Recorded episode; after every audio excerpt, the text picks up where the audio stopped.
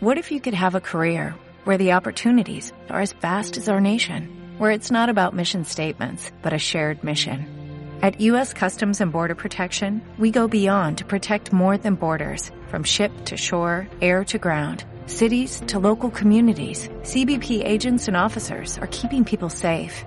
Join U.S. Customs and Border Protection and go beyond for something far greater than yourself. Learn more at cbp.gov/careers. Hola,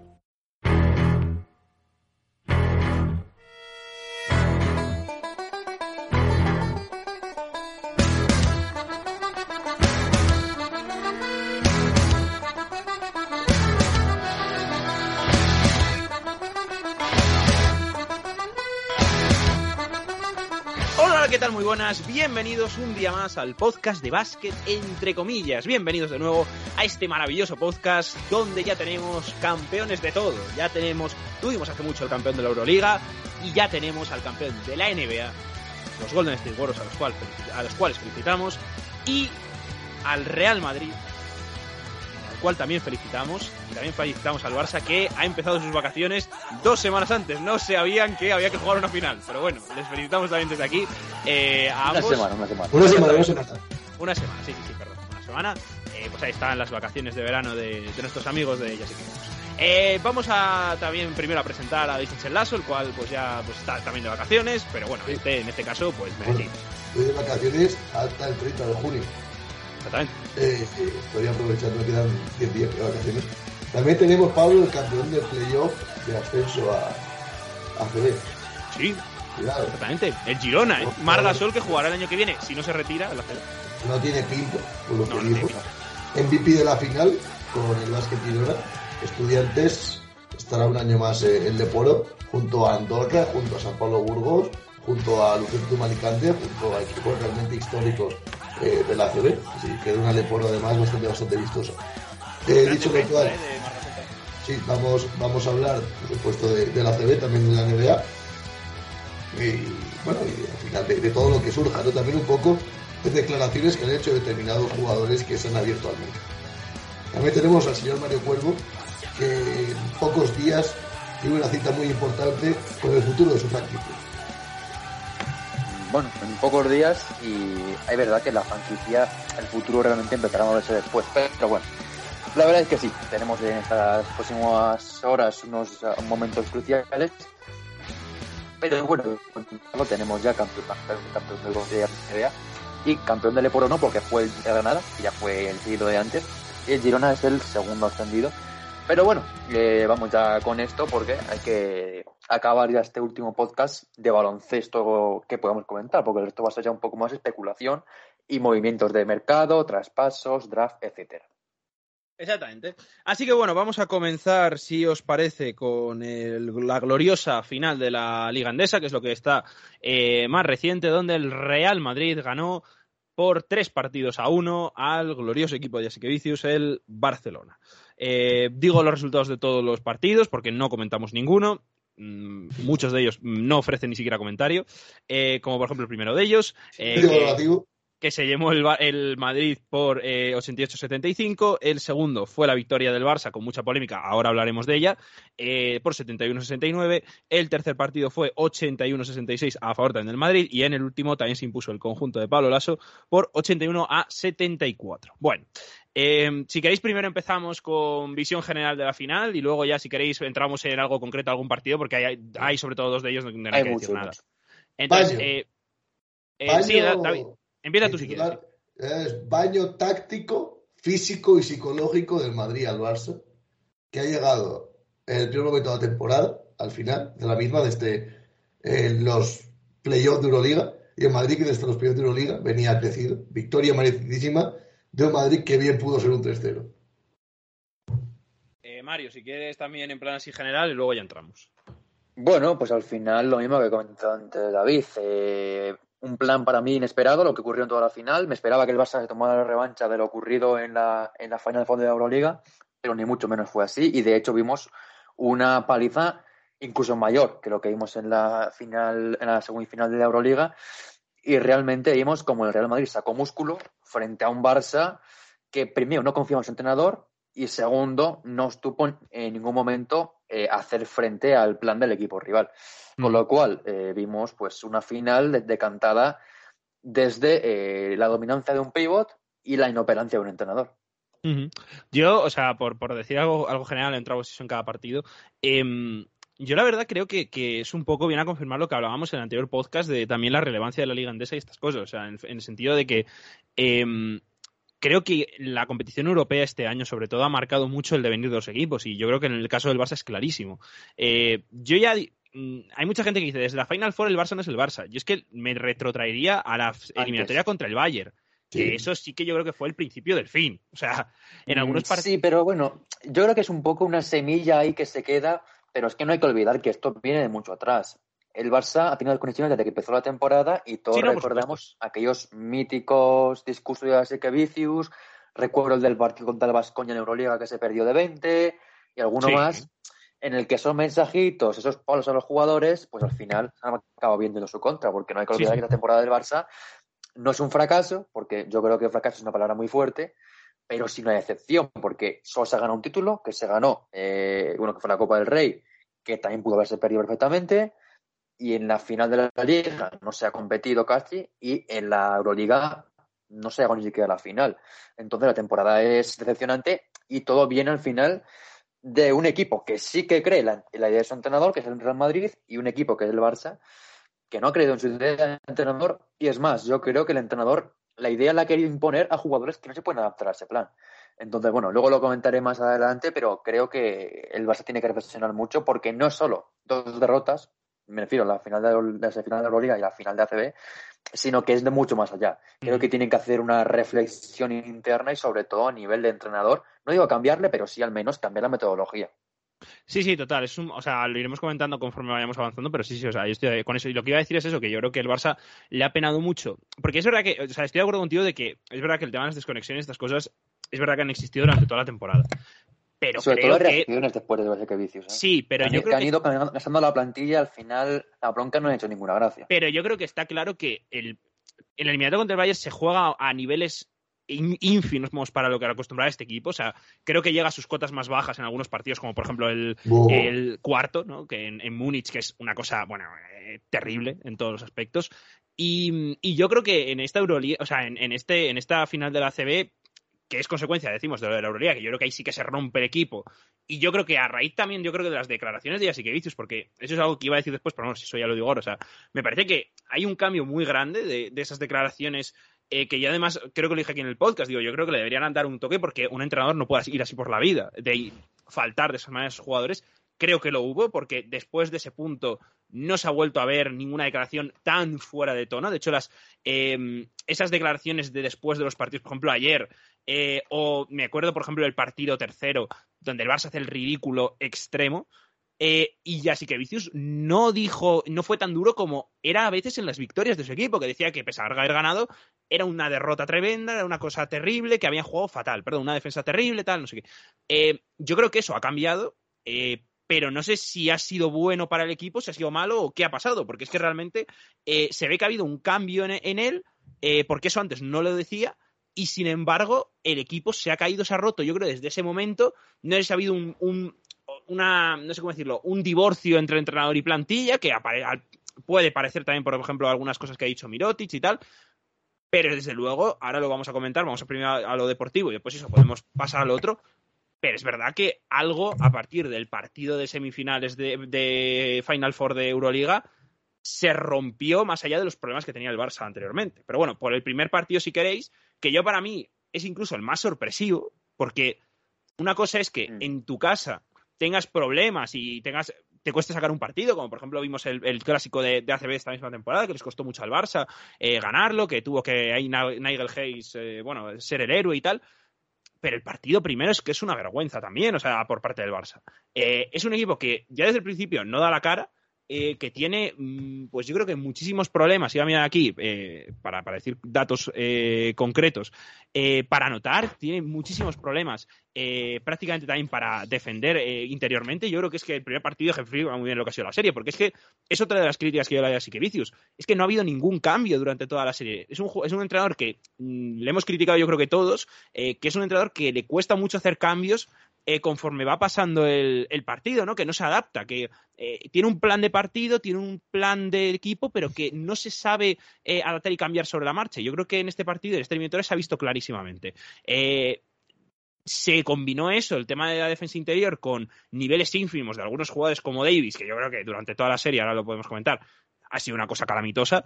Y luego que, por ejemplo, pues hay jugadores como Higgins que directamente no han aparecido. En este primer partido, por ejemplo, pues tampoco pasa nada. Y por otro lado, por el Madrid, pues han tenido, yo creo que con, en este partido, es verdad que aquí em, igual no es tan importante, por ejemplo, jugadores que, después sean más importantes como Tavares, que hizo partidazos en otras ocasiones.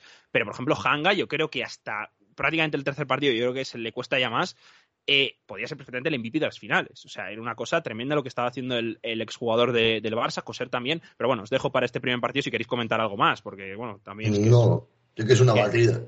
Sí, sí, sí, no, total. Que es así. Al final es que tampoco hay mucho más que decir. el, em, primer, partido es que, es que marca como fue la. Sí, sí. ¿Me, escuchas? Sí. Marca un poco como ha sido la serie. Al final eh, se veía un Barça y luego dijo así que Vicius que no había recuperado del partido del Juventud.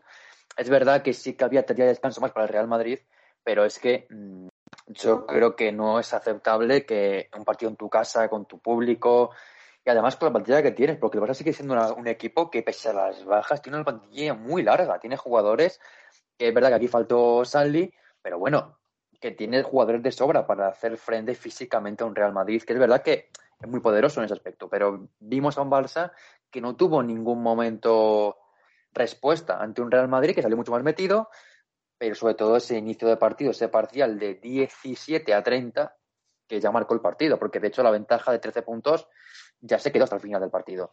Vimos a un Real Madrid que salió con un plan muy claro, atacar al Barça, moverle mucho, juego muy dinámico con un grandísimo Adam Hanga, pero el Barça es que no tuvo respuesta en ningún aspecto. Y evidentemente ha habido un aspecto concreto en toda la serie que ha sido decisivo, que ha sido el rebote, sobre todo el ofensivo.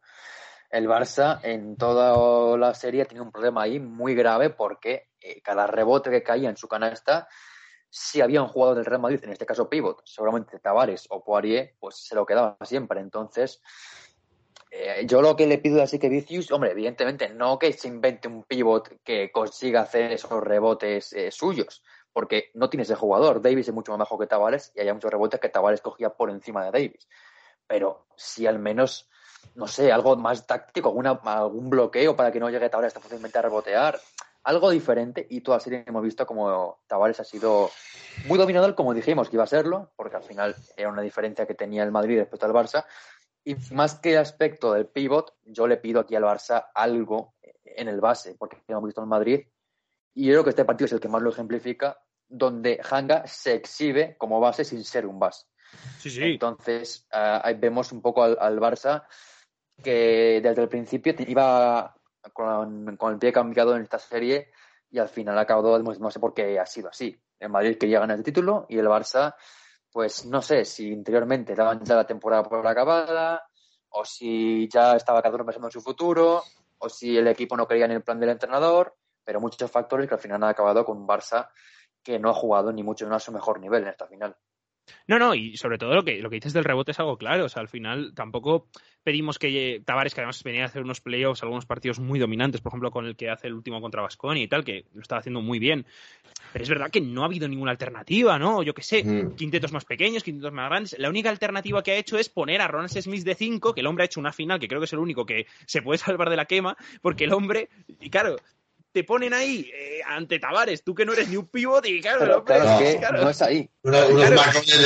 es uno de los marrones más grandes de la historia, claro. tú lo que tienes que hacer con Tavares, y se ha visto muchas veces, es alejarlo de la zona y que no reciba ahí, pero es que en el, sobre todo en el último partido era tremendo, claro, dejaba con 24.000 puntos, eh, porque es que todos los balones que le llegaban eran mate. 41 de valoración. Sí, sí, sí, entonces... es una cosa tremenda. Sí, y lo de Hanga, y lo de Hanga, yo creo. Eso pasó ayer, eso pasó ayer. Claro, ayer sí, Pero, el primer partido. Eh, hemos visto durante toda la serie que Tavares aquí en el primer partido fue en el que menos se notó, porque vimos a Tavares en números mucho más tranquilos, pero el resto de partidos eh, fue una diferencia brutal. Y ese rebote que verá que así que Vicius, en este caso, porque creo que con razón decía que era más un factor de estar más metido en el partido, de ir con más intensidad o de ir con más ganas, que quizá le faltó al Barça, pero en toda la serie yo creo que las ganas han sido las mismas. Solo ha habido eh, un aspecto de que un equipo tenía sus virtudes bien explotadas, como era el Madrid, que tenía ese juego interior poderoso, hizo un juego exterior más bien, bueno, no malo, pero no era superior al del Barça, y jugaban a, sus, con sus pibos. El Barça es que en ningún momento le dimos en la serie que quisiera llevar la manija desde el exterior porque era donde tenía ventaja. Interiormente no la tenía. Y se jugó lo que quiso el Madrid en toda la final. No, no, y sobre todo lo que dices tú, Mario, que es clave, que es que te ha ganado un equipo que en teoría por plantilla es inferior a ti, que durante casi todo el año se ha mostrado inferior a ti y sin bases. Es que sin bases. O sea, es impresionante. Un equipo sin bases, que el base tú, eh, o sea, su base es un descarte tuyo, te y que, no, y, que no, y que no, ah, bueno, Hanga, claro. Claro. no, no, es, es, es, Hanga, que, que Hanga es un jugador que. Yo no voy a hablar de ventajismo porque creo que lo mismo, en la misma lectura se puede hacer durante toda la temporada con la Provítola y, el otro caso. Pero lo de Hanga, yo creo que fue una equivocación. O la Pro llegó tocada. sí, no, no, claro, claro, sí, sí. No, lo digo, por, eso digo que yo creo que decir ahora de, ah, es que Hanga no tenía que haberse dejado escapar el Barça. Yo creo que es muy ventajista, pero igualmente creo que está claro que es un jugador que, podía eh, tener. Hanga. Eh, y sobre todo dárselo al Madrid. Es que eh, Hanga quería seguir en el Barça tenía dos temporadas más, recuerdo mal, y fue el, el, Barça el que dijo que, que no, que claro, que ir porque no había dinero y tal. Juan Pitis Ventajista no es, porque al final es algo que toda la temporada se ha dicho. Yo siempre he creído que se equivocó el Barça dejando salir a Hanga y más a un rival directo. Pero es verdad que ahora se pone de manifiesto que no tenía que haber salido. Sobre todo, no tenía que haber salido Hanga. Y sí, por ejemplo, pues no sé, eh, Avarines, eh, otros jugadores que han estado bien al nivel que se, que se exigía. Pero bueno, eh, es que yo creo que al final, mm, cuando se, un equipo cambia a, a Hanga por Jokubaitis, es que la planificación no tienen claro de qué va, porque no tienen nada que ver los jugadores. Y el equipo, pues no ha cambiado nada entre esos dos jugadores. Hemos visto eh, a Jokubaitis en un rol de dinamizador del, partido y, y Hanga pues eh, no era eso, ni lo ha sido, ni lo tiene que ser. Mm, no sé, realmente me preocupa mucho lo, del Barça porque creo que con la plantilla que tienen, acabar con solo un título es una excepción importante, porque es un equipo que, claro, eh, era muy superior al Real Madrid y más sin bases el Madrid. Es que no lo olvidemos eso, que estaba sin bases el equipo blanco. Por supuesto. Sí, sí. Eh, bueno, seguimos con el segundo partido, que es el único que gana el Barça, que yo creo que gana por circunstancias, es verdad. Em, y que bueno, gana 71-69, eh, sobre todo porque Mirotic está a un nivel increíble, eh, con esos 26 puntos, 7 rebotes y 26 de valoración. Em, y que en el Madrid es verdad que quizás sea el, partido donde, por ejemplo, sí que ya Tavares y Abusele empiezan a subir, pero que luego que jugadores como Deck, eh, como Coser, pues están más fallones y, es verdad que, que, tampoco pueden hacer igual un gran impacto. Pero vamos, eh, yo creo que está muy condicionado por, por, las últimas decisiones de esas eh, con Higgins, que esas canasta, esa canasta, ¿no? Que, que digo la canasta, perdón, la falta esta que le pitan a Higgins y tal. Pero bueno, que más allá de eso es que yo creo que es un, eres un partido que tampoco el Barça puede sacar pecho a ver, Fue una guerra, ¿eh? Claro. Se jugó a un nivel de intensidad absolutamente, vamos, eh, tremendo. Es verdad que aquí el Barça ganó y yo creo que mereció ganar porque fue el partido de los cuatro, evidentemente, en el que más cerca estuvo en el marcador en todo momento. No fue tampoco muy superior, pero bueno, menos al Barça que sí que sacó algo más que en el resto de partidos y aquí ganó. No sé si justo o injusto, pero bueno, sí que estuvo en el partido y al final se llevó la victoria.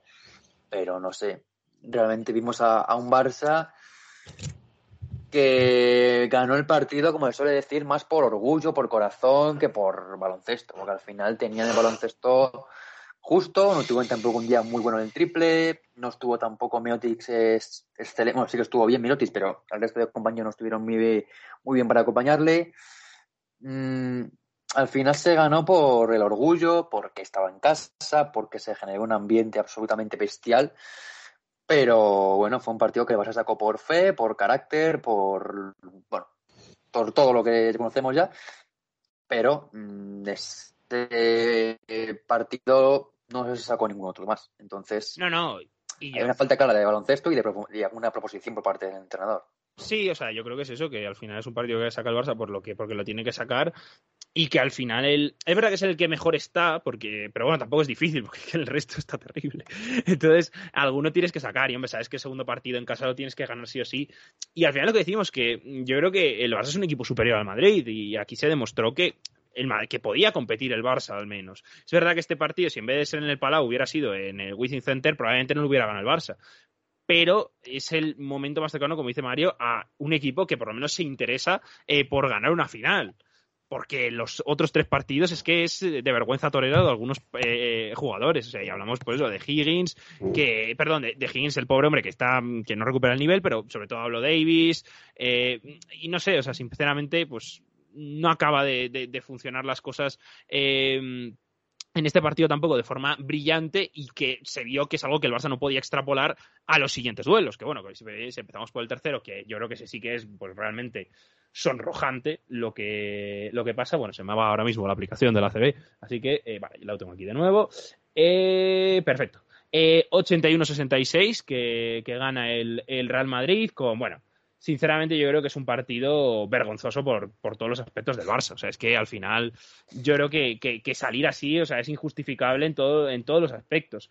Eh, en el Madrid estuvo muy bien, como siempre, eh, Deck, estuvo muy bien Coser, que, bueno, la final de temporada de Coser es para estudiarlo aparte porque es increíble.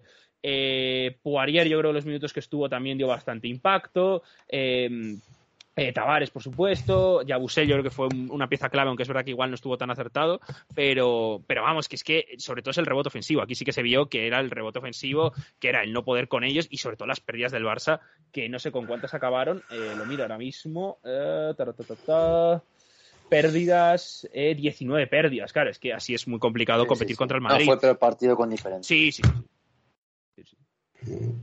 Sí, o sea, al final lo que, lo que iba a decir básicamente es para acabar, que es lo que yo creo que fue un partido del Barça que, si no es por Kuric, que es el único que estuvo inspirado con 15 puntos, el Barça hubiera perdido de mucho más. De hecho, es que durante mucha parte del partido se veía que es que el, Madrid jugaba casi a conciencia.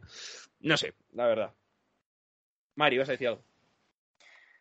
Sí, a ver, eh, este tercer partido al final es el que, bueno, pues deja claro que aquí hay un equipo que está por encima del otro y sobre todo es que vimos a un Barça que hizo el cambio de meter a Exum por, por Nigel Hayes, que tampoco se va a recordar su final por, su buena actuación, porque no fue así.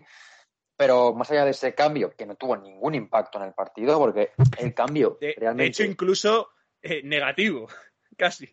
Sí, bueno, a ver, tampoco negativo porque el, de Hayes no fue mejor, pero bueno, Exum no aportó nada a lo que tenía que aportar, porque bueno, salió para dar intensidad, salió para hacer su, su trabajo sobre Hanga, sobre Koseg, y bueno, los números son muy buenos, las estadísticas, bueno, buenos no, eh, no son malos, pero son números mediocres, y su partido, mm, y también su partido y su participación en el Barça desde que llegó el mes de marzo, abril.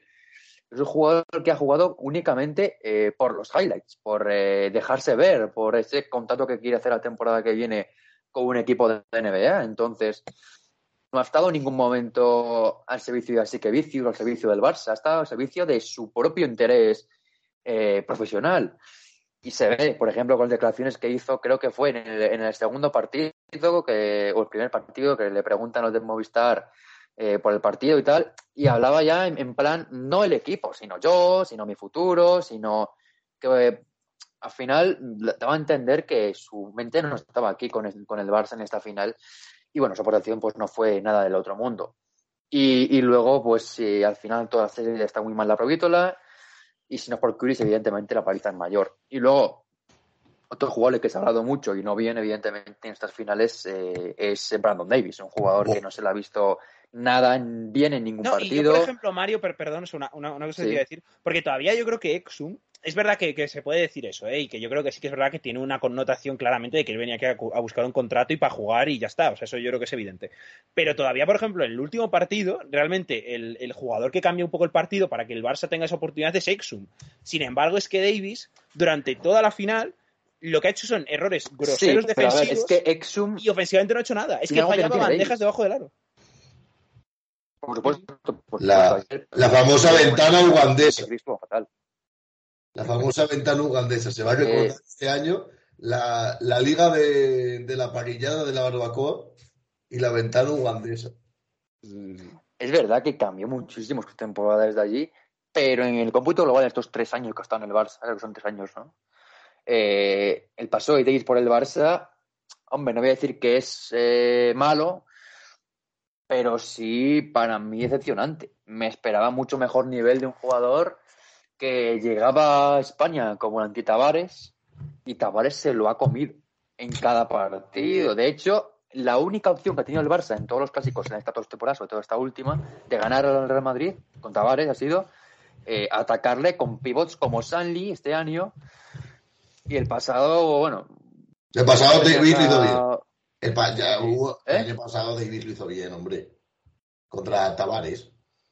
Sí, pero a- a- ¿cuál era el otro equipo que tenía el Barça? Que ahora no recuerdo cuál era. Tenía Davis y otro. Justo voy. Exacto, puesto voy. Ya No, Gasol. Boy no. Eso, Gasol. Que Gasol le sacaba de la zona a Tavares y le hacía daño. Pero este, este año Davis eh, es que no ha hecho nada con, con Tavares. Eh, realmente le vimos muy superado y además falta de confianza y acaba, bueno, pues una etapa en el Barça que se va a recordar por eso. Pues no es malo, mm, su paso por el Barça no es tampoco un paso gris, pero A ver, Hombre, yo, creo que, caso- yo creo que no es malo, pero va a estar muy marcado por esta final. Pero hay que recordar que prácticamente Brandon Davis es el que mete la final fuera del Barça el año pasado, que se comió al Zenit el solo. A ver, yo creo que el problema. o bueno, sea, el problema- eh, solo no. Sí, hombre, sí. A De ver, eh, eh, el quinto partido de Gasol fue. Sí, es de Gasol, pero me refiero que al final sí que es verdad que Davis tiene un impacto. A ver, yo creo que con Davis la costa es la siguiente, que yo creo que Davis. O sea, yo estas finales es verdad que va a estar muy marcado. Yo, sinceramente, no sé si estas finales eh, es porque él estaba ya pensando en Milán o lo que sea, puede ser. O que estaba mal físicamente, lo que sea. No lo sé. O sea, al final, lo que está claro de Davis es que es un jugador que en su etapa con el Barça, que yo creo que es algo que, por ejemplo, en Zalgiris no se notaba tanto, es la increíble irregularidad que ha mostrado. Sea, es un jugador de picos muy altos, como dice, por ejemplo, David, la eliminatoria contra el Zenit fue claro en los playoffs eh, de Euroliga que hizo el año pasado. Recuerdo también algunas partes muy buenas de, temporadas, eh, sobre todo a principios. eh, la primera que llegó con Pesi, creo que la primera, esta, la primera temporada ah, fue extremadamente buena y yo creo que- que eso es así y tal. Pero luego es un jugador con bajos que son muy bajos, pero extremadamente bajos. Entonces, el problema que hay con los bajos de, Davis es que son lo que mostró en la final, lo que ha mostrado algunas veces eh, en partidos donde él, sobre todo, yo creo que se le nota mucho a Davis, no tanto en ataque, sino en defensa. Él en defensa es un jugador muy bueno, muy aceptable, pero que cuando él está mal, es un momento donde él es un verdadero agujero. Y lo se vio eh, ayer, se vio el otro día, eh, y se vio en toda la final. Entonces, yo creo que es donde más se nota Davis. Y yo creo que, no sé si es porque, pues eso, el tema de Milano tal, o simplemente que ha tenido una parte de temporada mala, porque es que eres así, o sea, es que, pero, pero ¿por qué eres así? O sea, al final es que es un jugador que ha demostrado ser increíblemente irregular en estos, eh, en estos playoffs y en este y en este equipo. Es un jugador que tanto te puede ganar una final porque está muy bien y mete 20 puntos por partido, 7 rebotes, o se va a 8 puntos, fallando bandejas, eh, teniendo pérdidas, no defendiendo, no siendo duro. Es que al final Davis es un jugador así, y para bien y para mal. Entonces, sí, o sea, da pena porque a mí sinceramente Davis me encanta y, yo creo que es un jugador que al Barça podía haber salido su etapa de manera diferente y que acaba de esta manera, pero yo creo que acaba siendo un jugador donde pues simplemente no podía jugar el partido, o sea, que tú le sacabas y se veía que no estaba, por lo que sea, porque tuviera una parte de temporada mala de confianza, porque ya sí que Vicius no le pues lo, un poco lo pasó el año pasado a Minotis, que no tenía confianza, que tal, que cual, y puede ser culpa del entrenador, que puede ser culpa del mismo, de Milán, de su futuro, pero está claro que no estaba, que es algo que, por ejemplo, Exum, aunque fase con el tema de los futuros y tal, es un jugador que, pese a no estar muchas veces, también se dio un paso adelante. Y Davis en ningún momento de la final vimos ese paso adelante. Entonces, es muy complicado. Es muy complicado y creo que al final eh, eh, dificulta mucho la, la actuación del, del, equipo, del equipo blaugrana. Pero bueno, eh, ya entrando en el último partido, eh, donde el Madrid ya gana definitivamente la, eh, la liga, con ese 81-74 también en el Palacio. A ver, es un partido donde yo creo que el Barça también está pues, muy inferior, siempre, siempre, siempre también, rebote y pérdidas. Es que, por eso digo que la culpa yo creo que mucha la tiene el Vicius, porque es que son los mismos problemas que el primer partido y que el segundo y que el tercero. O sea, es que el Barça no corrige nada de lo que le pasó en los otros partidos y es que no ajusta mm, y simplemente yo creo que estaba como pues se le vio incluso las declaraciones como un poco altivo, como un poco sin interés, no sé, un poco, no sé, la verdad es que no me, no me gustó, no, no me gustó nada como, como lo, lo hizo Jasikevicius y yo creo que es algo que se puede hablar y que se puede criticar, en el sentido de que hay mucha gente que, bueno, pues Jasikevicius ya, ya le conocemos que no se puede decir nada de él, pero yo creo que es que es un entrenador que ahora sí, yo creo que se le puede criticar porque estas finales, él yo creo que tiene una gran responsabilidad. Ahora debatiremos y lo miraremos y tal, si esto significa que debe destituirse o no, pero bueno, esto ahora lo hablamos. Pero vamos con, vamos con el último partido, que rápidamente, pues al final, Tavares, 25 eh, puntos, eh, 13 rebotes, eh, tapones creo que también mete uno y 41 eh, de valoración, poco más hay que decir, o sea, es una salvajada. Eh, también, y el Barça, pues lo mismo que decimos siempre, es que no hay nada que destacar y nada, es que nadie dio la cara.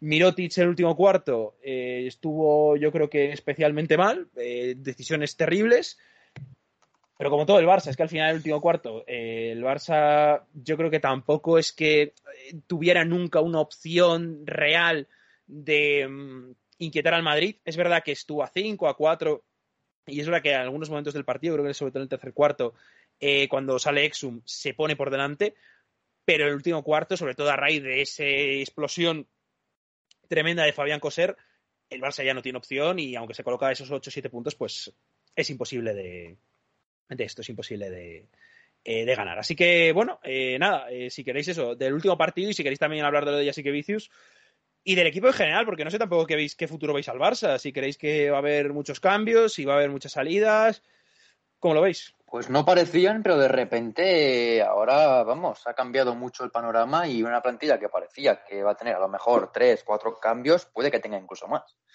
Porque está hecho ya el fichaje de Vesely, de Oscar da Silva, de que también parece bastante cercano, y luego va a haber algunos más porque parece que Curis también está ahí, ahí Veremos Sanli, veremos Oriola también que puede que salga. Eh, Hayes, no tampoco tengo seguro que siga en el Barça. Mm, así que vamos a ver muchos cambios realmente. El de Smith, eh, que una salida más o menos clara por la Silva. Eh, lo de mm, Davis por Bessel va a ser Calo también. Y lo de Calates por Satoransky parece más o menos hecho. Lo de Calates, yo sinceramente Entiendo que es un base que encaja más en la filosofía de Jasikevicius en el sentido de que es un base más defensivo, con más ritmo y tal. Pero bueno, yo con Jasikevicius la verdad es que tengo mm, muchas dudas si no cambia su plan de equipo, porque yo creo que no tiene que ser un equipo de que se adapte al entrenador, sino el entrenador que se adapte al equipo. Porque así que Vicius durante toda la temporada y la anterior también, la anterior, bueno, no la que estuvo, en, bueno, las dos que ha demostrado durante toda su estancia que siempre pedía a su equipo más asesinos, más killers, más carácter, más tal. Y es algo que su plantilla no tenía.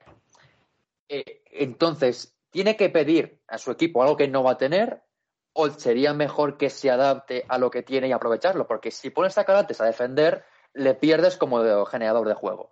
Y si pones a Mirotic a defender, le pides en ataque porque no tienes capacidad. Y luego a Davis, mm, no sé qué apellido ni, ni tampoco nada, pero al final eh, se demuestra con lo que dice Mirotic al final del partido que el plan del entrenador pues era el que era y que ellos no estaban convencidos de ello y se que tampoco ha funcionado. Entonces, no pido que cambie de entrenador porque es verdad que mirándolo un poco más en perspectiva, las dos temporadas de que Vicio son muy buenas, creo que ha ganado eh, dos eh, copas, una liga, una final de Euroliga, una semifinal, pero es verdad que a este Barça se tiene que pedir algo más y el plan de un entrenador que a veces parece que la única manera de que su equipo cambie su forma de jugar es a base de broncas, pues quizá tiene que cambiar porque se está viendo que no funciona. Y ayer en el cuarto partido es la mejor señal de todo ello, porque Mm, cada jugador que lo cambiaba era una bronca. No era decirle hay que mejorar, era una bronca como diciéndole, venga, te pego esta bronca y tú haz lo que puedas. No le decía haces todo de una manera u otra, sino que le echaba la bronca y la apartaba. Yo creo que tiene que aportar algo más que Vicius y vamos a ver si lo hace, pero no hay que entrenador, pero sí al menos de forma de llevar el vestuario y sobre todo una plantilla la temporada que viene va a tener muchos gallos también, porque Vesely y no vienen precisamente para ser guerreros de Jasikevicius. A ver, yo es que, o sea, lo de Jasikevicius, que yo creo que ya lo, sí que lo hemos hablado más de una vez, o sea, y, y lo que dices es claro, o sea, yo creo que al final él tiene la plantilla que tiene, pero es un poco lo que hablamos con la Euroliga. O sea, es que pues eso, la, la, plantilla es la que es y tú no puedes pedir que tus jugadores tengan cojones y que sean unos eso, asesinos y tal, o killers, cuando tienes lo que tienes. Y yo creo que es algo que es mucho y muy bueno. ¿eh? O sea, que es lo que decimos, que no es que tengas a cuatro jornaleros y a un tío bueno y que te tenga que sacar la castellana del juego. O sea, son cinco jugadores por plantilla muy buenos, muy buenos. Eh, me refiero como quinteto, o sea que quinteto dice es muy bueno. Y un banquillo muy bueno. O sea, no es precisamente aquí eso, el. No sé, no, no, no sé qué no sé qué poner de ejemplo, ¿no? Pero yo qué sé, pues eso. Eh, un equipo, pues yo qué sé, el Mónaco, ¿no? Que son Mike, Mike, Mike, James y, cinco, y cuatro troncos alrededor de él. Bueno, no exactamente, pero bueno, me entendéis, ¿no? O sea, que no es un equipo de trabajo, que es un equipo que, que tienes lo que tienes y es muy bueno. Entonces, yo creo que ya sí que Vicius, y ya digo, yo creo que el equipo se rompió el día de la Final Four. Eh, no sé si se rompió a nivel emocional, no sé si se rompió a nivel táctico, pero yo, eh, sinceramente, en esta pero eliminatoria... tampoco fue nada nuevo ese día, ¿eh? Es que no, no, no, no fue nada bueno, pero yo creo que, yo creo que las declaraciones... Yo creo que las declaraciones sentaron mal, lo cual es normal, porque, por ejemplo, Mirotic, yo no creo... mal, pero tampoco era la primera vez que las hacía, ¿eh? Ya, bueno, pero en esa dureza sí. Yo creo que sobre todo, por ejemplo, que Mirotic salga y diga que ellos seguían el, el plan del señor este y que pues quedaba para lo que daba, por así decirlo. Mmm, me refiero, a ver, pues, eh, las declaraciones enteras son distintas pero me refiero, al final lo que viene a decir es, oye, nosotros seguimos el plan de partido, nosotros tendremos nuestra responsabilidad, pero claro, aquí, a ver, el, el plan de partido nosotros lo seguimos, nosotros hacemos lo que dice él. Y yo creo que eso no lo hubiera claro, dicho, claro. aunque lo dice con un tono mucho más calmado y muy, me refiero, muy diplomático, no, no, lo está, no, lo dice como yo lo estoy diciendo, pero yo creo que es algo que no lo diría en ningún otro momento. Entonces, yo sinceramente, ya sí que Vicius es un entrenador eh, apto para el Barça. Sí, lo he dicho siempre, sí. pero evidentemente tiene que cambiar muchas cosas. Y yo creo que, sobre todo, en esta temporada se ve todas las carencias que ha tenido. La primera de ellas es eh, no saber llevar las rachas negativas, pero que creo que es consecuencia de esa mentalidad y de ese eh, de, ese, esa intención asesina y, como eh, de, de, altiva de, que todo se gana por cojones y todo se gana siendo cabrón. Cuando, pues como dice Mario, no tienes ningún equipo que sea cabrón ni nada parecido.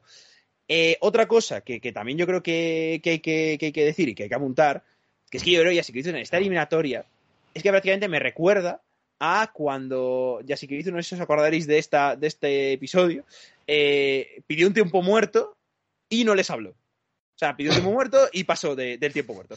Pues me recuerda mucho estas finales. O sea, como que llegó un momento donde él echa broncas, echa no sé qué, pero que él es, tiene como una indiferencia ante el partido, una indiferencia ante la situación, y yo creo que de ahí vienen también sus declaraciones.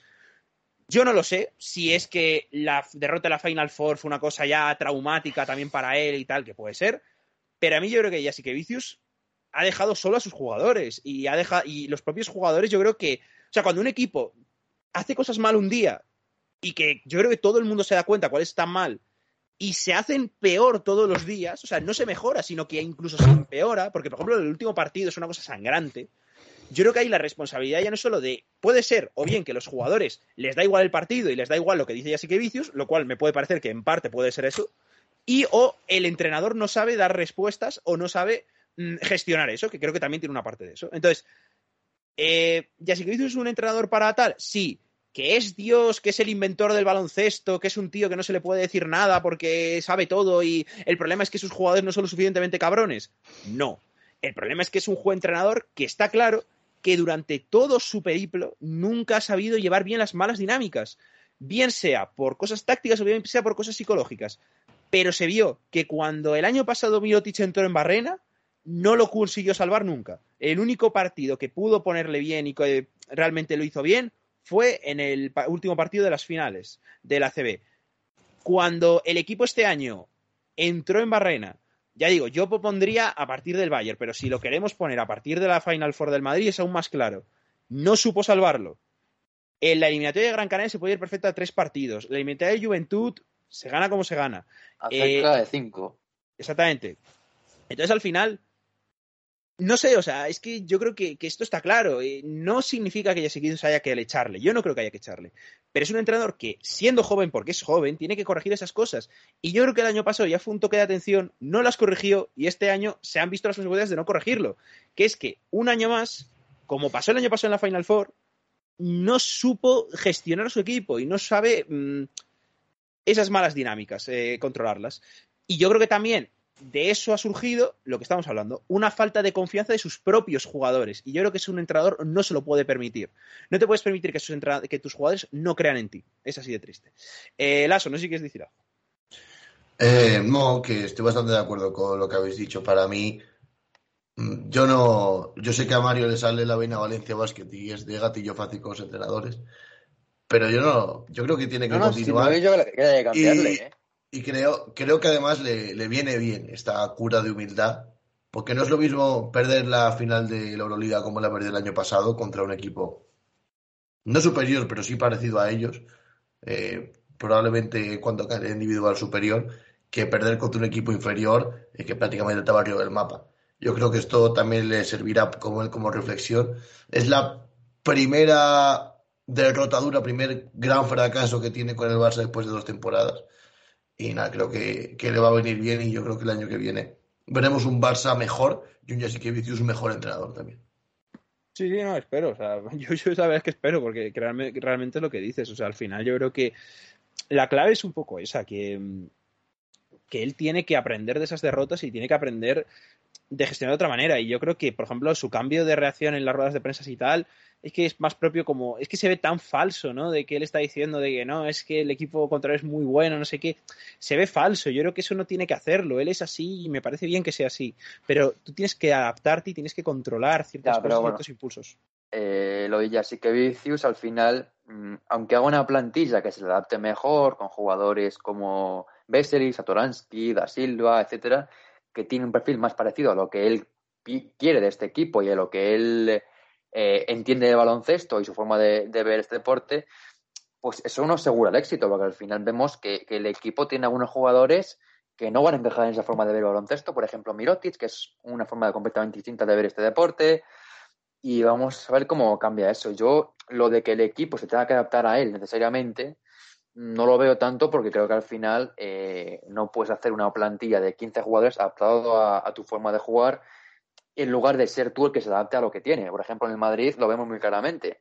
Hace unos años el Madrid jugaba con Jules, Sergio Rodríguez, Carroll, etcétera, que eran exteriores, con balón en las manos y que eran anotadores puros.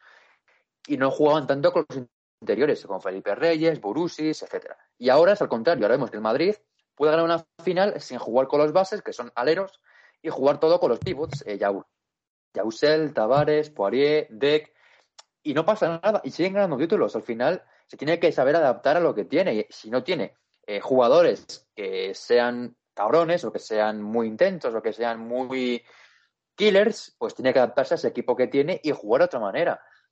Es verdad que él ahora va a hacer una plantilla más adecuada a su forma de ver el baloncesto, pero mm, eso no, quiere decir que el equipo que la temporada que viene sea mejor, porque nombre por nombre, pues yo creo que Davis es mejor que Bessel y sobre todo Bessel de actual a la, edad que tiene. Smith es mejor que Da Silva. Clarates es mejor que Satoransky, aunque Satoransky le encaje más a así que Vicius. Al final nos va a ser una plantilla mejor, seguramente, seguramente sea una plantilla más adaptada a su forma de jugar. Pero esto tampoco quiere decir que sea mejor para el Barça. Pues ahí estamos. Eh, bueno, pues dejamos aquí si eso la CB. Eh, por lo demás, eh, bueno, que no hemos hablado tanto del mérito del Madrid, pero vamos que tiene muchísimo. Que, es que nos hemos centrado en lo malo que es el Barça, pero que realmente el Madrid tiene muchísimo mérito también. Que seguir un plan de partido tan bueno, dar un baño táctico tan bueno. Yo creo que, por ejemplo, el trabajo de Chus Mateo y tal ha sido muy, muy importante, aunque evidentemente, pues Lasso supongo que fuera el que para los partidos y tal, pero que creo que, que realmente ganar de esta manera a un equipo superior a ellos y que yo creo que, salvo en unas partes de la temporada, se ha mostrado tan superior, es de ser un equipazo. ¿eh? Y sobre todo, pues eso, lo que decimos durante todos los partidos es que el nivel de Hang ha sido muy bueno, el nivel sobre todo de Coser el final de temporada ha sido increíble, eh, que al final le, van a renovar, eh, Pugarier ha tenido partidos. Y, luego, y luego lo, hemos, hemos, comentado, pero el tema de, de Randall, sí, es verdad, Randall sí, que es una que- pena. que, bueno, que, digamos que ya se ha quedado sin rodilla, definitivamente, ¿no? Sí, se, se ha lesionado, una fea lesión muy fea en el primer partido. Yo, sinceramente, mm, veo No, muy difícil que no. este jugador vuelva casi a jugar. ¿eh? Es, Ah, que no, yo lo veo chungo, lo veo negro. es complicado, porque es que al final es un jugador que ya venía muy, muy exigido de la anterior lesión que había tenido. Bueno, ha tenido en el hombro, también eso, la más importante, la del Aquiles. Yo creo que Sí. es complicado que. Yo creo que pueda ser. Hombre, volver, igual sí que vuelva a jugar, pero yo creo que a un nivel un poquito más bajo. Y es verdad que da pena porque es un jugadorazo, a mí siempre me ha gustado mucho. Pero sí, sí, desde luego, pues sí, que eso es quizá la nota más negativa para el Madrid. Eh, así que nada, eso, eh, por, por lo demás, pues nada, la, vamos, a, vamos a la NBA, donde ya tenemos también campeón, eh, Eh. los, Gol- los Golden State Warriors. Eh, no sé en qué partido exactamente nos quedamos en el último. En el cuarto. Yo Pablo, que que- nos falta el quinto Yo- y el- es lo que iba a Dos, decir. ¿no? Yo creo que solo me qued- nos quedan el, el quinto y el sexto por comentar exactamente. Eh, Bueno, que en otro podcast, por cierto, a pesar de que no lo llegamos a anunciar por Twitter, he ido como un tiro, no sé si habéis visto. no, no lo he visto y yo no lo Oh. podía anunciar por Twitter porque eh, me di cuenta que, claro, como no me había No. llevado el ordenador, eh, cuando, cuando me dijiste en plan, súbelo, digo, pues va a ser complicado. Eh, es una cosa tremenda. Luego, si queréis, miren los. Pero es una. es- eh, creo que es el récord de la temporada, ¿eh? Pues lo voy a mirar ahora mismo. Récord de la temporada de viéndome insultar a Juventud, ¿eh? Sí, sí, sí. Sí, sí. La gente le gusta lo que le ¿Cuántas encanta. denuncias tenemos presentadas ya? Exactamente. No, ¿Cuántas denuncias tenemos presentadas, Lazo? En- En Evox te, te aseguro que el récord. En el Spotify no sé. Hostia, 100, ¿eh? ¡Qué burrada! Bueno, bueno, bueno. Bueno. ¡Qué barbaridad! 100 personas viéndome insultar a, a todo el escuchándote. mundo. Sí, So- escuchándome. solo, en, solo, solo en Evox, que, es, que suele ser el 50%. 100 personas, qué burrada, ¿eh? Pues nada, muchas gracias a, a todos. Yo es que, claro, como he estado fuera, es que, claro, no he estado ni pendiente, ¿sabes? O sea, esto sí que... Yo, sí, yo sí que vi que el primer día tenía como muchísimas, o sea, a lo mejor el primer día tenía 50. Sí. Y dije. Y esta mañana he dicho, oye, mira, he visto 99, he visto cuatro. Pues ahí está. Sí, sí, qué burrada. Pues nada, muchísimas gracias por el apoyo y muchas gracias por, por escucharlo tan. A ver si este va, va igual, aunque no os rajemos tanto. Pero bueno, Bueno, dicho esto. eso de que no nos regimos tanto. Ah, pero ¿Cómo están sido- aquí 40 Vas a minutos hablando mal del. Barça? Te diré una cosa. Mario y yo hemos sido extremadamente diplomáticos, sobre todo yo, para lo que podía haber sido. ¿eh? O sea, ahí lo dejo. Es verdad. Muy diplomático. verdad. Muy Es diplomático. verdad. Si alguien quiere ver a Pablo siendo menos diplomático, lo puede seguir en su cuenta de Twitter. Sí, exactamente. que yo me he controlado mucho. Eh, en fin, eh, vamos a continuar. Eh, NBA. Eh, los Celtics exactamente, que han perdido la final de la, de la NBA. No la han ganado los Warriors, sino que la han perdido los Celtics. Nah, esto es broma. Eh, pero... Bueno, a ver. Un poco sí, en algunos aspectos. No, hombre, no. No, Eh, hombre, no. Bueno, vamos, vamos con los dos partidos exactamente que nos, que nos faltaban, que eran ese Game 5 y el Game 6. Eh, comenzamos, si queréis, por el Game 5, por ese 94-104 a favor de los Golden eh, State eh, Warriors. Y bueno, a ver, no sé, este. A ver, yo, yo sinceramente tengo mucho dolor en ambos partidos. Eh, en este primer, incluso. Yo creo que te debería doler más este que el otro. Sí. El otro, yo creo que. podemos otro incluso comentar los dos. a- podemos, mira, si queréis, mira, incluso vamos a hacer una cosa. Digo los resultados de los dos y tal, y te comentamos los dos a la vez, que creo que es lo más, lo más bueno. Eh, bueno, el primero es ese, el, el- el quinto que, el quinto, que es el que decidirá la serie 94-104. La serie vuelve a Boston y allí los eh, Warriors ganan 103 a 90. Eh, Lasso, decías, ya te Eh, sobre todo el quinto, el quinto partido. Y una vez los Warriors ganan el quinto partido, tenía muy pocas dudas de que lo iban a acercar en el sexto. Es un partido de Stephen Curry realmente malo eh, en cuanto a la anotación, en cuanto al manejo de balón y en cuanto a ejercer de base. eh, ha estado realmente bien en estas finales y estuvo muy bien en ese partido. Fue un poco lo que hizo Jason Tatum eh, en el primero, ¿no? No estar bien en la anotación, pero sí estar bien en cuanto a la dirección. Es un partido en el que Stephen Curry no consigue anotar ningún triple. Creo que es la primera vez desde 2019 o 2018, eh, si mal no recuerdo, es una auténtica barbaridad. Y donde emerge eh, la figura de Andrew Wiggins, que claramente estaba siendo el mejor de los Warriors junto a Curry, y emerge en un partido eh, tremendo con 26 puntos, sobre todo aportando mucha energía y mucha agresividad, muchas canastas eh, concebidas tanto en rebote ofensivo como especialmente penetrando eh, muchas canastas eh, que acabaron en bandeja, también ganchitos, eh, fadeaways, eh, un partido tremendo de, de Andrew Wiggins que, que se consolida eh, la élite de la liga, ¿no? Con ese partido, ha hecho una temporada espectacular y creo que el partido quinto lo, la atestigua, ¿no? Digamos que, que la pone muy bien en valor. Los Warriors empezaron muy, muy bien el partido a pesar del, del, mal partido de Curry. Y sí que es verdad que los Celtics eh, reaccionan y llegan a remontar el partido en, el tercer cuarto eh, con un baloncesto, digamos, un parcial similar ¿no? a lo que ocurrió en el primer partido, donde parecía que, por el mal partido de Curry y las buenas sensaciones de Boston, eh, podían llevarse el quinto en San Francisco. sin embargo, no fue así. Eh, fue un espejismo en el tercer cuarto y en los últimos, y yo creo que esto es un análisis que podemos hacer tanto para el quinto como para el sexto, se le han hecho largas las finales a los Celtics. Muy largas en cuanto al nivel físico, al nivel de una rotación muy corta. Venían de jugar dos séptimos partidos y se les vio físicamente eh, ahogados.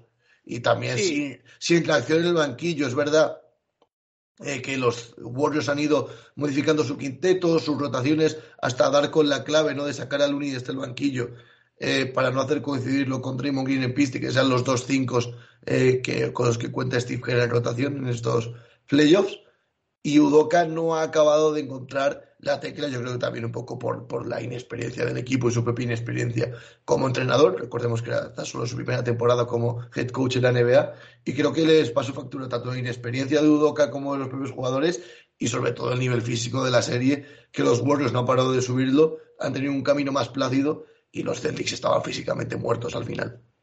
Sí, o sea, yo, fíjate, no, lo de Duca yo no lo veo tanto, o sea, yo creo que él tampoco puede hacer milagros con, lo que tiene.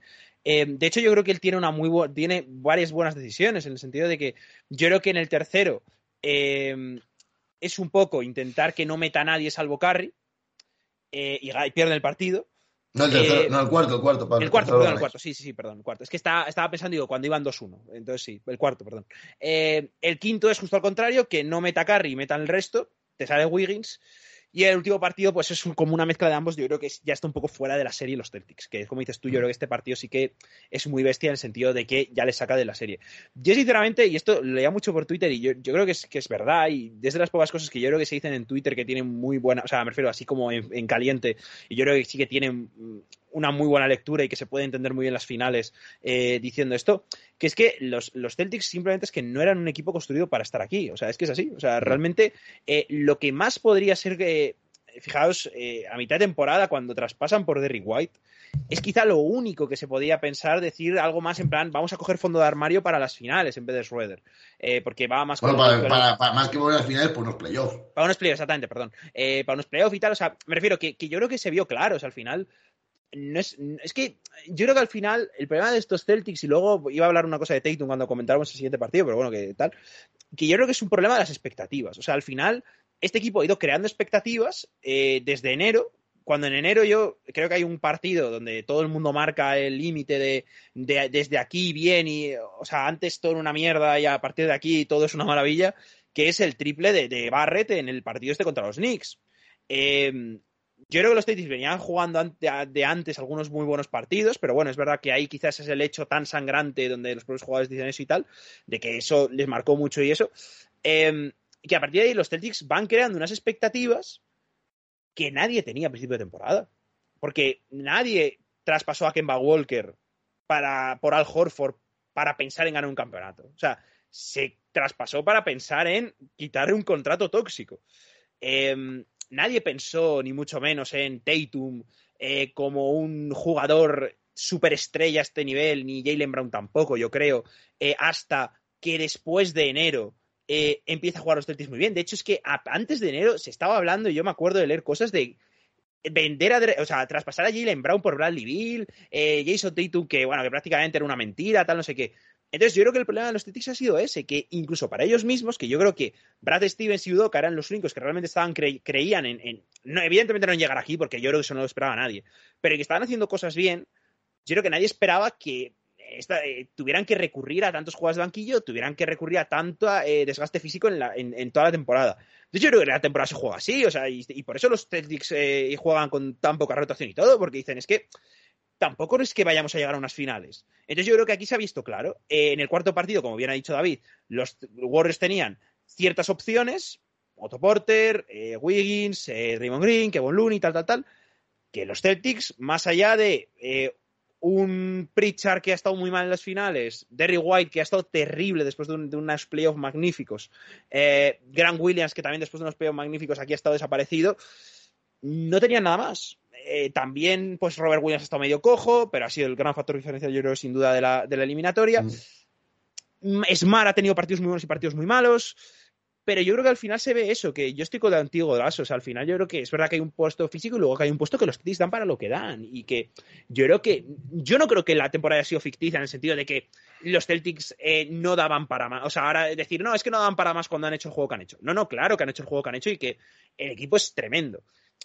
Pero yo creo que por plantilla no es un equipo que pueda aspirar todavía a competir a un equipo sí que realmente hecho para ganar el campeonato. Igual el año que viene, este verano, se hacen fichajes, se hacen fichajes secundarios, se ficha un tirador, se ficha un base con un perfil diferente desde el desde sobre, sobre el todo lo, sobre todo lo del base. eh. Que yo creo que lo del base, yo creo que mucha gente está criticando a Smart de que es un base, eh, que bueno, No, que pero- es un loco, es un tal, no sé qué. Vamos a ver. Pero para, pero, para, mo- pero para momentos puntuales, Es los, bases- lo que los. Celtics no tienen un base suplente. No, yo no creo que. No, es lo que iba a decir. O sea, yo, pues madre, yo, yo no creo que sea un base loco Smart. Smart, los Celtics han jugado. A ver, La, a ver, Smart no es un base director. hombre, no el es un base- problema A ver, no es Ricky Rubio. Pero. no es que es eso. Yo creo, claro, yo lo que, lo que quiero, lo que creo es que eh, los Celtics necesitan más que un base como Smart, que es un puede ser un buen base, pero no es un base cerebral al uso, porque muchas veces toma una decisión, algunos tiros que no tocan, además con un tiro que tiene él, que es el más regular del mundo. Y ahí quizá tocaría más un base tipo Chris Paul, un base tipo No, por eh, favor. pues no sé, eh, eh, siempre. Entonces, eh, mm, entiendo que, que ahí es verdad que hay un poco de mejora, pero Smart, evidentemente, es una pieza clave de estos Celtics. El problema está en que quizá no sea ese, ese base que Pero, eh, este equipo necesita. pero Mario, al final, vamos a ver. O sea, me refiero, yo estoy de acuerdo con que lo que dice Itali, yo, yo creo que hay que fichar. Yo ya sabéis que soy harto. eh, Mi sueño es ver a Ricky Rubio en los Celtics y, y, y Brogdon, por ejemplo, también es una opción que me encantaría y tal. Y, y cre- creo que los Celtics necesitan un base director. Sobre todo antes de diciembre, porque es cuando yo lo decía mucho. Pero creo que Smart es el jugador y es el base con el que los Celtics han llegado a las finales. ¿eh? O sea, me refiero que el mismo Smart de loco que hace 300 Sí, sí, pérdidas claro, en las claro. finales era el que hacía jugar al equipo de la manera que jugaba de memoria en los playoffs y en la final de la temporada ver, regular. es Entonces, cierto que hace- no, y que iba a decir sobre todo de- del, tema de, del tema de Smart, o sea que yo creo que también, me refiero, al final, eh, yo lo que creo que no sea, es que sea tan necesario que Smart sea un jugador eh, que tengas que prescindir de él, sino que yo sí que creo que en el banquillo está bien tener un base de un perfil diferente para los momentos que Smart pues les pase estas cosas como las finales. Yo eso estoy de acuerdo. Pero creo que Smart es el mismo jugador que ha hecho todo eso y yo creo que es difícil de criticar en ese sentido. Entiendo que he visto las finales con perspectiva, pues ahí haya problemas. Sí, pero yo creo que también tiene mucho mérito los Warriors y la defensa que han hecho, que se han, han leído muy bien y todo. Y yo creo que, por ejemplo, pues es que a los Warriors hay que reconocerles que han defendido genial a, a los Celtics, que les han hecho perder balones, que defensivamente han sido muy buenos y que también en ataque han sabido leer muy bien las cosas. Lo que decía Lasso, es que solo ver el partido de Curry, cuando no mete nada, pero le da a Wiggins 300 balones y con las ventajas que saca, que tienen que hacer a Curry, aunque lleve un 0 de Claro. 40 en triples, dos eh, contra dos, dos claro. contra uno constantes, es que es así. O sea, es que al final, eso los Celtics, pues no lo tienen, pero también porque tienen 25 años. Y, y yo también. No, y, porque, y porque los Celtics no tienen un jugador que sea top 15 de la historia o top 10. claro, claro. Por supuesto. no. Ni creo que tampoco se les puede exigir eso. Pero es un poco como Tatum, que yo creo que la gente también es mm, muy mala, eh, como muy, no sé cómo, cómo decirlo en este sentido, pero como muy, muy perversa con Tatum. Pero porque yo creo que Tatum ha tenido siempre eh, unos críticos enormemente perversos y malvados. Porque tú al final tienes a un jugador que tiene 25 años, que no voy a decir eh, LeBron y esta gente, o sea, Michael Jordan a los 25 años, que era un matado que metía 40 puntos por partido, pero no ganó un partido, es así, es así. Y me estás diciendo que Tatum por un Saludo partido- a nuestros nuevos 100 oyentes que acaban de escuchar. Michael No. Jordan era un matado.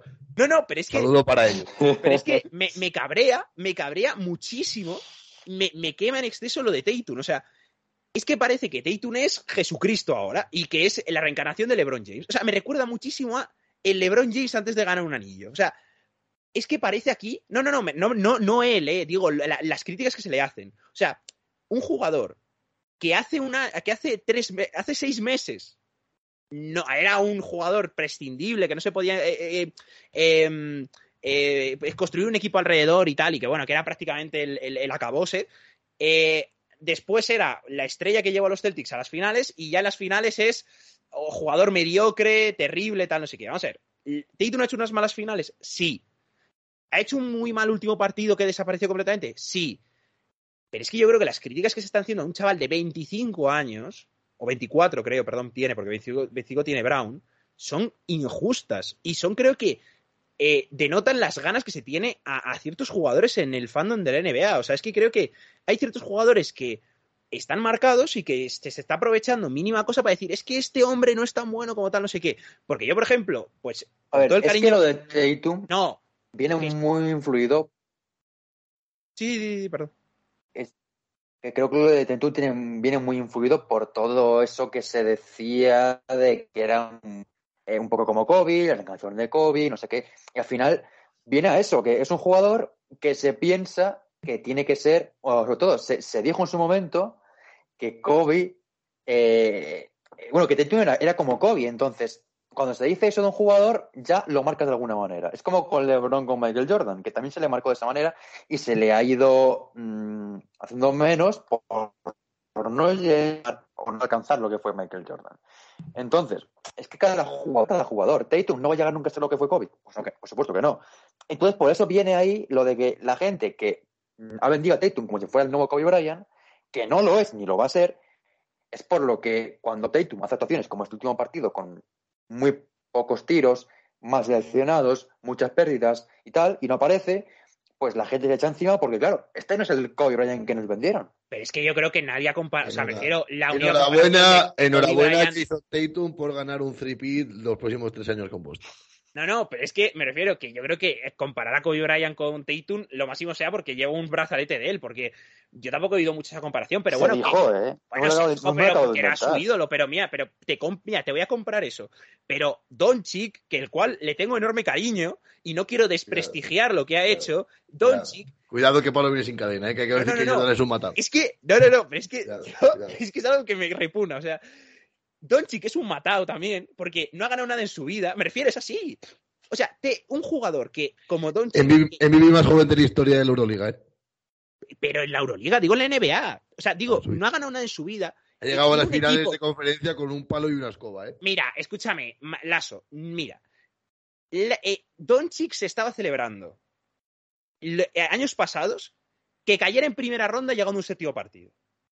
Esto es así. O sea, Qué y Tatum llegando casi todas las temporadas de su carrera a las finales de conferencia. Dices tú que llegó este año eh, con las finales de conferencia Doncic, eh, con, con, un palo y él, pues mira el equipo que tenía el, el, el señor Tatum en, la, en, su primer año, eh, que ganó a, al equipo de, de, de Olajuwon Embiid y del de nuevo Magic Johnson Ben Simmons. O sea, es que es así. O sea, Tampoco ganó el solo, ¿eh?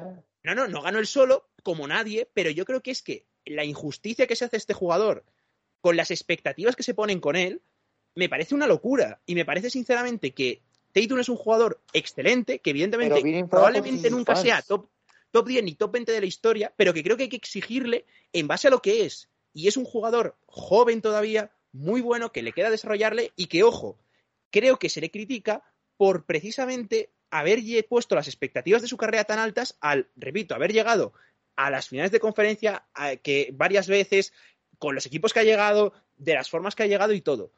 Y yo creo que ese es el gran problema de Tatum, que es que es un jugador que ha tenido siempre eh, ese estigma desde el principio de rookie tan bueno, no sé qué, no sé cuánto, y que se nos olvida que es un jugador muy joven y que todavía tiene mucho terreno por delante. Y que yo entiendo que, por ejemplo, si Curry con 30 años en unas finales hace un 0 de 40 en tiros y pierde las finales, se le critique como se ha criticado a Tatum.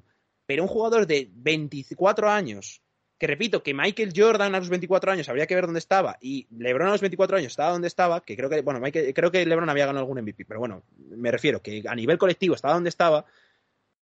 Yo creo que hay que ser también poner las cosas en su, en su justa perspectiva y en su justa medida. Y yo creo que no hay que, no hay que ponerse aquí a criticar a Tatum ahora. Hay que decir que evidentemente estuvo mal, porque es verdad, eso es un hecho, pero que hay que entender por qué estuvo mal y sobre todo no hay que quitar todo lo que ha habido antes. Y yo creo que con Tatum, ya digo, es un jugador que creo que es completamente injusto y que se quita mucho más que, ya digo, los Doncic de turno, bueno, Booker, en fin, eh, puede hacer lo que hizo y no pasa nada tampoco, porque, bueno, Booker... Estoy de acuerdo, pero yo creo que ese, sí que, ese sí que, mira Mario, eh, Booker sí que cuando metió 70 puntos se le comparaba con Kobe Bryant y ahora está pecheando como está pecheando en los estos, o sea, me refiero, es así, o sea, yo lo siento, es que... sí, sí, por supuesto. La misma balanza con todos. Los fans le, convierten en el nuevo Mesías y luego están sus haters que lo llaman un, malísimo jugador. Y entonces está en esa mitad de camino en la que no está ni siendo una estrella, que lo es, ni tampoco ser una mierda. Alguna gente pues lo, ha puesto. Entonces, es cierto que es un gran jugador y tal, pero yo creo que tampoco puede hacer nada por eso. Es decir, él lo que puede hacer es jugar baloncesto, ganar partidos, intentar ganar campeonatos y luego ya la gente, cada uno pensará lo que quiera. Pero el tema está en que yo creo que se ha perdido bastante un poco esa visión de que era un, un rookie muy bueno, porque como llegó tan fuerte a la liga y como llegó con tan buen nivel, pues es verdad que se subió mucho su, su techo y ahora mismo es un techo que quizá nunca llega a alcanzar porque se, subió tanto y se dijo tantas cosas buenas de Tatum. ya, pero es que se, se, puso un techo Mario está, que dejemos una frase más de retirar a Tatum. ¿eh? Hombre, es que tiene 25 años. No, hombre. que cómo está un, un, techo que. Bueno, es muy joven, claro, pero. Claro, pero es que yo creo que Tatum nunca se ha hablado de un techo de un top 10 de la historia, un top 20. Es un jugador bueno, pero. Ya está. Bueno, ¿eh? a ver, hombre, mm. flipados hay en todos los días, pero también Luka Doncic mucha gente cree que es el mejor jugador de la historia y repito, no ha llegado a nada, pero bueno, aquí cada uno tiene sus problemas. Eh, siendo yo defensor de Doncic. Lo que, ya digo, yo lo que exijo... Es que Jordi, Jordi el Salvaje tiene mucho... Bueno, yo escucha, yo lo que exijo, lo que exijo es la misma vara de medir a todas, a todo el mundo. Si a Tatum se le critica así, bueno, a Chris Paul, que es eh, en Estados Unidos, que es que alguna gente, alguna gente le pone top 3 bases de la historia, bueno, si, si, tenemos que contar las cosas que hace esto, bueno, Chris Paul estaría retirado ya de hace 40 años, pero seguimos respetándole, pues nada. Además, estaría retirado antes de nacer para gozo y disfrute de Pablo. Bueno, no, porque a mí es un jugador que como concepto me gusta, pero que los defensores de Chris Paul me dan pues como concepto. Como concepto pues un, Chris Paul. Aquí tienes un Chris Paul. No, el modelo, digo que el modelo de base que es Chris Paul me gusta, pero que creo que sus defensores que le ponen Lo que al nivel de Magic Johnson, pues oye, tío, el nivel de Magic Johnson. me, pues parece, me, parece, lo más grave que se puede decir es como concepto me gusta. Claro, no, pero es verdad, O sea, un, Chris Paul es un mal jugador. No. ¿Está bien? Sí que me digas que es un tío que está en la misma conversación que Isaiah Thomas y Stephen Curry y, Magic Johnson, pues igual tienes un problema gordo en la cabeza. Pero con respeto, ¿eh? Siempre, pero es que es, algo que no, no entiendo nunca. Nunca no entiendo faltaba, ¿eh? No, no, pero... La coletilla de con respeto ha empeorado mucho más la frase. Ya, pero es que, no, no, pero es que me quema mucho que a Tatum se le haga esto y luego a Olajuwon Embiid, a, a, a, a, Booker, a, y a todos los jugadores que son incluso a Durán a veces, a Kyrie Irving y a todos estos jugadores que parece que aunque pechen unas no pasa nada, pero ya no hablo de eso, digo jugadores consagrados, digo jugadores jóvenes que se les permite campo de campo de como creo que hay que tener, que es que es permitirles fallar, permite cómo es cómo se aprende. Creo que con Tatum no existe eso, con Tatum existe el no sé si porque juega en Boston o lo que sea, el, es que es un fracaso, es un fracaso, es un fracaso, es un fracaso. Pues ya está. Juega en Boston. La cadena mediática contra los Boston. No, no, no, no, al contrario, me parece precisamente por eso, porque creo que es un, es un sitio mucho más mm, donde todo se magnifica más, pero es que yo creo que los jugadores jóvenes están para equivocarse. Y como no ponemos la presión que le ponen a Tate una hora en Jamorant o en Booker, porque sabemos que son jugadores que dentro de mucho tiempo tendrán muchas cosas buenas, o en Ingram incluso, o yo que sé, ahora no se me ocurre a nadie, o el Doncic mismamente, Trey Young. Por ejemplo, ¿alguien pensaría que Trey Young le iban a exigir este año llegar a unas finales o unas finales de conferencia? No, pero es que Tatum, el año siguiente de llegar a sus primeras finales de conferencia, hubo unas críticas terribles hacia él porque llegó a unas semifinales de conferencia. Y, además ya sabemos cómo es ese equipo. Pero bueno, que me estoy calentando, es que es así, pero es que, es que realmente vamos ya esto. Pero bueno, yo eh, pido los Warriors que han ganado. Exactamente, los Warriors que han ganado. Eh, que son muy buenos. enhorabuena. Enhorabuena. Eh, tiene un meritazo tremendo. Equipo para la historia. Equipo para historia, sobre todo tiene un meritazo tremendo. Lo de, gan- lo de ganar, estar en la mierda dos años y volver a ganar. Y pa- para mí es el anillo de los cuatro que más mérito tiene. Es decir, Sí. eh, y, Bueno, porque es, y- es que hay dos que son no, es que hay dos que muy son dominantes. No, especialmente el de 2017-2018 fue un poco menos porque aún tuvieron un Claro, set claro. Y tal. Pero en, cuanto. No. Sí, sí, Sí, contra los Rockets. contra los Rockets, que es el famoso de Ariza. Ah, bueno, que, sí, que- que- que, que claro, va con- está hablando que de finales, finales no hubo. No, no, al final fue, la final fue un 4-0 en 2018. Pero eso en cuanto a Angels me parece el más importante porque ya es con un Curry muy veterano, con un, con un Draymond Green que no está bien, con un Clay Thompson que, bueno, en las finales ha estado bastante intermitente. Eh, al final teniendo que es- apoyarte en dos secundarios como Kevin Looney Andrew Wiggins, que Andrew Wiggins sí, pero Kevin Looney no es un tierra alto de la liga, como Gary Payton segundo, me ha parecido las finales más dominantes de Curry, además la temporada en la que bate el récord histórico de triples de la NBA. Mm, Además, en la temporada eh, en la que gana su primer MVP de las finales y se demuestra que es mucho más que un complemento para Kevin Durant, como muchos de los haters decían, y como haters me refiero al señor Daniel Senabre, que sé que estará muy contento de que Stephen Curry haya ganado. No, y el Eh, mérito de Curry creo que también tiene, tiene otra cosa extra, que es que había hecho una segunda parte de temporada malísima. mm. Y recuperarte de eso. De hecho, es que nosotros, nosotros cuando hicimos la previa de las finales de la NBA, no nos creíamos mucho a los Warriors, porque es que su última, su segunda parte de la temporada había sido realmente mala, es que habían pasado de estar primeros con bastante diferencia respecto, no colosal, pero sí a los Memphis Grizzlies, a quedar terceros. Están terceros. Sí, sí, sobre todo también. yo creo el que- que recordemos que venía tocado de los playoffs, que los primeros partidos sale desde el banquillo. Sí, sí, no, y sobre todo yo creo que también hay una cosa clara de los Warriors que yo creo que eso demuestra su equipo campeón y lo que estamos hablando de equipos preparados o no, precisamente eso, que aunque tengas una segunda parte de temporada muy mala, puedas recuperarte y decir, ostras, soy, eh, o sea, puedo ganar y, y tengo esa capacidad. También hemos hablado de Draymond Green, de lo bien que se ha reinventado, Mm. eh, porque yo creo Ha que estado muy- partidos Ha estado muy bien. A partir del, cuarto ha estado muy bien. Bueno, el Sí, sí, quinto, sexto, muy bien. Sí, sí, sí. Y, ta- y también muy bien Otto Porter Jr., ¿eh? Bueno, sí, ha tenido partes me mejores y peores. A mí me ha gustado Bueno. por lo menos su trabajo. A ver, es verdad que en el más menos creo que es un jugador que no sale muy bien parado, pero sí que es verdad que, bueno, ha hecho lo que ha podido el, el hombre. Pero es verdad que los Warriors yo creo que en general, yo creo que la clave es esa, la cantidad de opciones que tenían, la, lo bien que las usó Steve Kerr, que también creo que tiene un mérito Y- absoluto. Y que al final, a lo largo de los playoffs, han demostrado que tenían la plantilla más larga de todas. Sí. Porque es que en las finales ha tenido importancia Otto Porter, ha tenido importancia Gary Payton, que venía de lesión, ha tenido momentos de importancia André Budala, incluso Nemanja Bjelic ha tenido momentos en las finales Sí, sí, sí. realmente buenos en defensa y en ataque. Pero es que en playoff eh, ha, tenido, ha tenido importancia Kuminga. Es que ha llegado a jugar hasta Moody en playoff. Minutos, no, pero no minutos de basura, sino minutos importantes. Es que quitando a Juan Toscano Anderson, ha jugado todos. Sí, no, no, y sobre todo que lo que, lo que, lo que decís es Bueno, eso, y que también que- Damian Lee, que ha, ju- ha No, no, jugado pero, mal. no, pero, pero, pero Damian Lee también, pero me refiero, Damian Lee eh, en semis de conferencia eh, también tuvo minutos. eh, y que no son de Sí. minutos de la basura. También tuvo minutos de rotación. Sí, sí, no, claro, claro, sí, es la clave yo creo y la gran diferencia que han tenido los Celtics con los Warriors, que ha existido ese desbarajuste entre el- un banquillo de los Celtics que era muy mediocre y luego uno de los Warriors que tenías todo eso, y de lo que estamos hablando, que es que Mm. Iguodala, eh, sobre todo lo que, yo que sé, Kuminga, no lo han tenido que usar mucho hasta finales, pero podían haber usado también. No, pero, pero, pero, pero ha sido, pero por ejemplo, la serie de Memphis que ha sido, digamos, la, la que más ha sufrido Sí. a- antes de llegar a las finales, llegó a ser titular Sí. el Kuminga. Sí, sí. Claro, entonces, es lo que No, decimos al final, yo, yo es la gran diferencia. Jugador que aporta mucho también, claro. Sí, sí, nada, al final es eso, yo creo que es la gran diferencia entre, entre ambos y, vamos, yo lo veo... Y bueno, que, que aún, aún les falta Wiseman, que puede ser un buen complemento a- al amigo Kevin Looney. Mm. Y bueno, el, el año, lo año, veo menos. el año que viene a ver, a ver qué tal, ¿no? Yo tengo ganas de verlos. Pa- Para, mí es la culminación al anillo de 2015 porque tienen pues la gran base, ¿no? Con Steve Kerr, con Curry de líder, eh, con Draymond Green y con, y con Clay Thompson.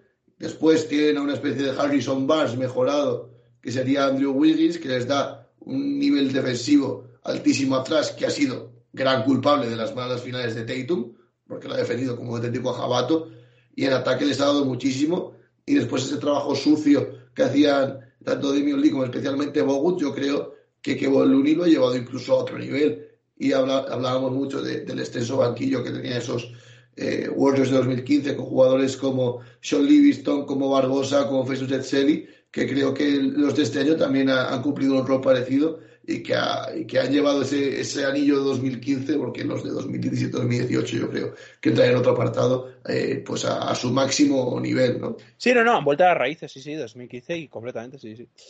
Pero bueno, chicos, pues nada, esto es eh, esto es todo. Esto es todo, amigos. Em, ¿Me, dejas comentar un momento que, que, que Kyrie Irving ha pedido seguir al mercado y que se lo sí. está eh, gracioso? Sí, se dice eso. Ese es el problema. Ah, y que, por supuesto, los Lakers están buscando otra manera. de, quiere irse, pero quiere ir ahora. Sí. Eh, he, leído, he leído Lakers y Knicks. Y no creo que si él se va, Durán se quede en ese de solar, ahí lo dejo, pero bueno. por, em, por, favor, queremos Westbrook a los Nets. Sí, hombre, no, no, desde luego creo que es la única forma financiera de hacerlo, así que no hay mucho más. Eh, pero bueno. Que, todo vuelva donde, que todo vuelva donde lo dejaron. Kevin Durán, welcome to Boston Celtics, jugamos con 70 leos. Bueno, bueno y, luego una cosa última de los Celtics, que el año que viene volverán a estar ahí. Si no es la final de la NBA, la final de conferencia, yo creo que a ver qué, a ver qué tal los Bucks, porque es verdad que este año con Middleton yo creo que hubiera sido otra cosa la eliminatoria contra los Celtics pero yo creo que se van a rifar entre ellos dos el primer puesto de, la conferencia. Hombre, sobre todo la clave estará en lo que fichan este año los Celtics, sobre todo de fondo de armario. Mm. Si consiguen dar en el clavo en 3-4 fichajes muy buenos de banquillo, pueden pero, pero, que pocos proyectos jóvenes tienen ahora mismo la experiencia que han cogido los Celtics en estos playoffs. No, no, y, en la que llevan cogiendo tres años. No, no, no. con mucho cuidado con ellos. Sí, sí, sí, porque es lo que decimos, que es que Jalen Brown lleva jugando finales de conferencia desde la época de Isaiah Thomas y Jason Tatum desde el año siguiente. Pero bueno, eso es todo. Así que nada, eh, muchas gracias a todos por escucharnos. Eh, os eh, mandamos un afectuoso y caluroso abrazo. muchas gracias por las 100 escuchas. Y nada, esperemos que a ver este, este cómo va. Perdón a Chris Paul, Duca Doncic y aficionados en general. pero bueno, ahí está. Un abrazo a todos. Así que vicius. Ah, pedimos perdón a toda la gente que hablando, hablando, Davis. No, pedimos, mira, pedimos perdón en general. Pedimos un perdón general. Si, si alguien se ha sentido ofendido, que se acoja a este perdón. Es como una bula papal, ¿no? Pues ahí está. Eh, que cada uno se acoja a lo que quiera. Eh, así que nada, chicos, eh, muchas gracias por escucharnos y adiós.